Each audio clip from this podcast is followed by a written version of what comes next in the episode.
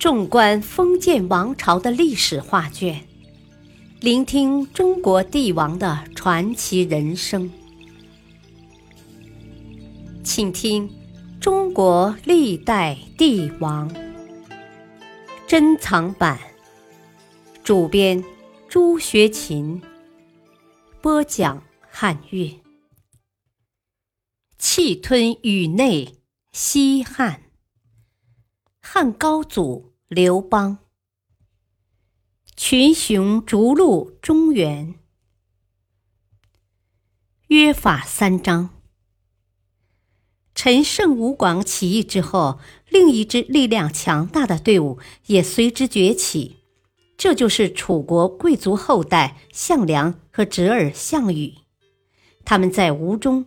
现江苏吴县起兵，很快就召集了近万人。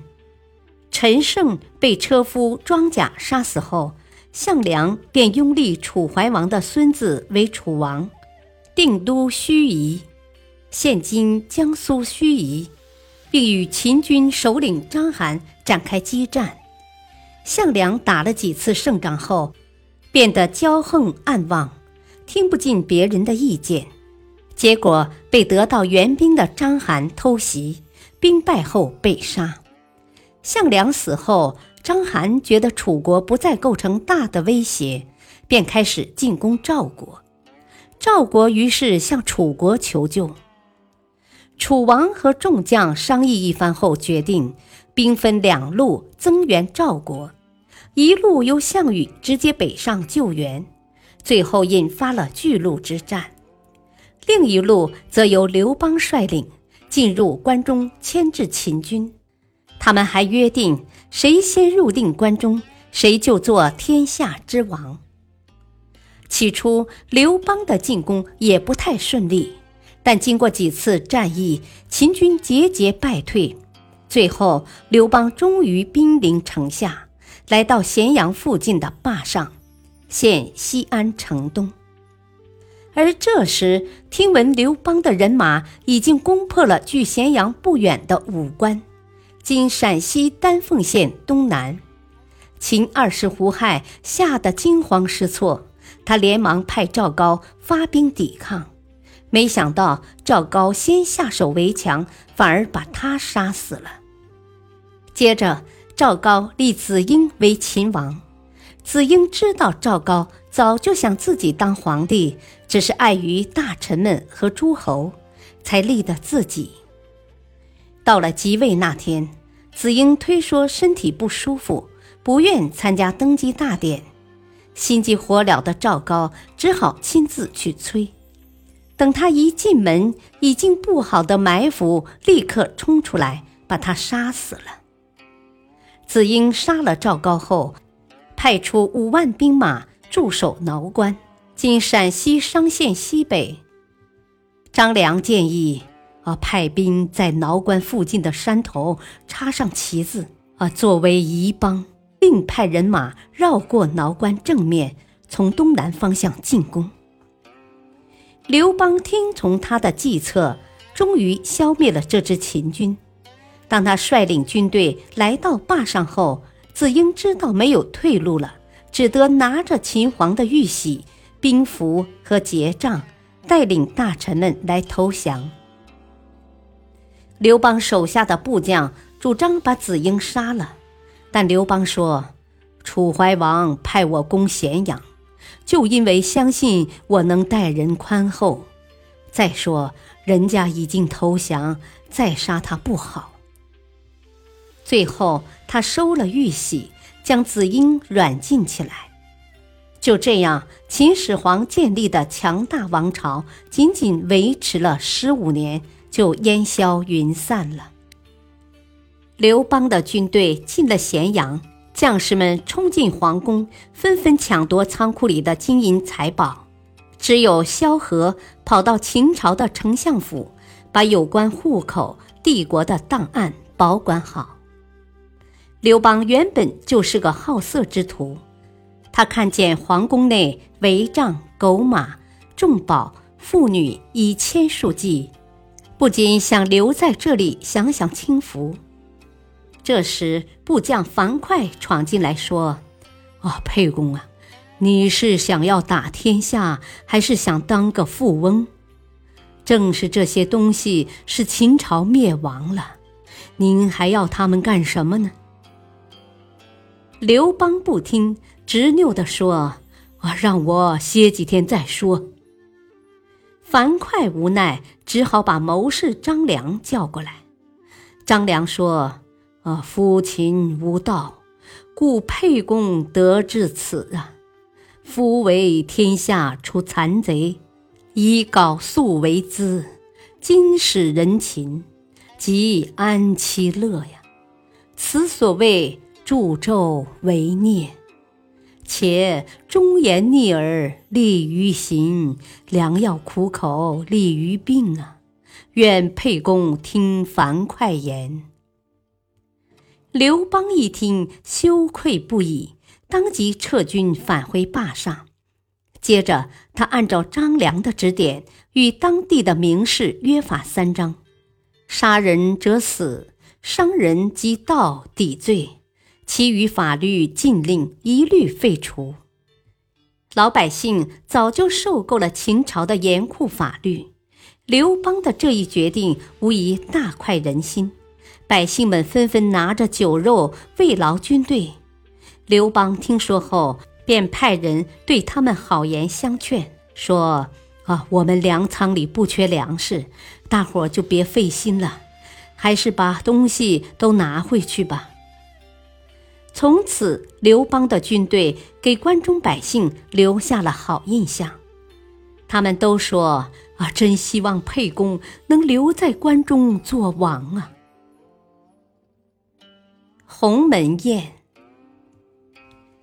经过巨鹿一番大战，秦军将领章邯终于投降了。这时，项羽也领兵直奔关中而来。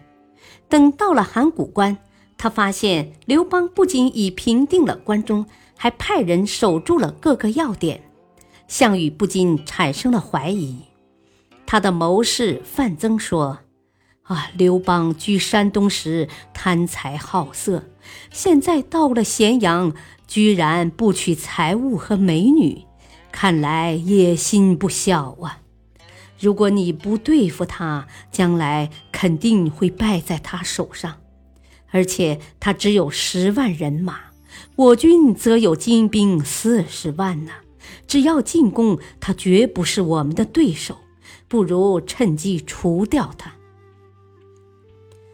这时，刘邦的属下曹无伤对其非常不满。为了得到更高的官位，他偷偷派人对项羽说：“啊，沛公刘邦想称王关中，然后将秦朝财物全部纳入私囊。”项羽一听，顿时火冒三丈，立即命令英布率兵四十万攻下函谷关，然后直奔咸阳。驻扎西夏，现陕西临潼东北，准备于次日攻打刘邦。从兵力上来看，这时的刘邦根本无法与项羽抗衡。不过，项羽的叔叔项伯救了他。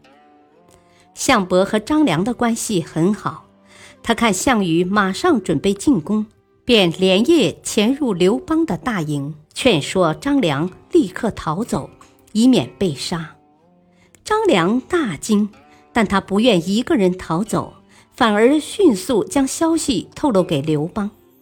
刘邦惊慌失措地问道：“啊，这可如何是好啊？”张良说：“哦，眼下当务之急是立刻去见项伯，向他表示自己并没有和项羽争夺王位的野心，请他从中周旋。”于是，刘邦设盛宴款待项伯，还和他定为亲家。刘邦好言好语地解释道：“啊，自从入关以来，我将利民登记造册，把仓库封存起来，不敢占有半分财物，啊，就是为了等着将军来的。派兵把守函谷关，啊，也是为了防止强盗入侵。”并非想阻止将军入关呢。我和将士们日夜盼望着你们早点回来，怎么会有造反之心呢？啊，请您回去务必向将军解释清楚，以免误会。项伯看刘邦这么诚恳，便一口答应下来。他说：“啊，你明天到营帐来，向将军当面说明情况，他应该不会怪罪于你的。”当天夜里，项伯返回军营，对项羽说：“啊，沛公先行入关，为我们扫清了障碍，是有功之人呐。而且据我观察，他并没有造反的心思，我们不应该猜疑他。”项羽一听，信以为真，便打消了进攻刘邦的念头。第二天，刘邦带着樊哙、张良和一百名精兵，如约来到项羽的军营，当面给项羽赔礼道歉。在酒宴上，双方你来我往，杀机不断。项庄在席间以舞剑为名，想趁机杀死刘邦。但没有成功，这就是成语“项庄舞剑，意在沛公”的由来。鸿门宴后，项羽领兵进入咸阳，杀死被软禁的秦王子婴，还一把火烧光了阿房宫。另外，他还指使士兵们大肆屠杀，老百姓不禁怨声载道。接着，项羽自封为西楚霸王。掌握军权，楚王被尊为义帝，他还封了十六个诸侯王。刘邦是汉王，国都南郑，现陕西南郑。巴蜀汉中共四十一个县，均为刘邦的领地。不过，为了削弱刘邦的实力不可缺少，项羽只给了他三万军队。虽然后来有人追随他到了南郑。但总兵力也没达到十万。为了消除项羽的猜疑，同时断绝其他王侯袭击汉中，刘邦接受了张良的建议，烧毁通向汉中的栈道。感谢收听，下期继续播讲汉高祖刘邦。敬请收听，再会。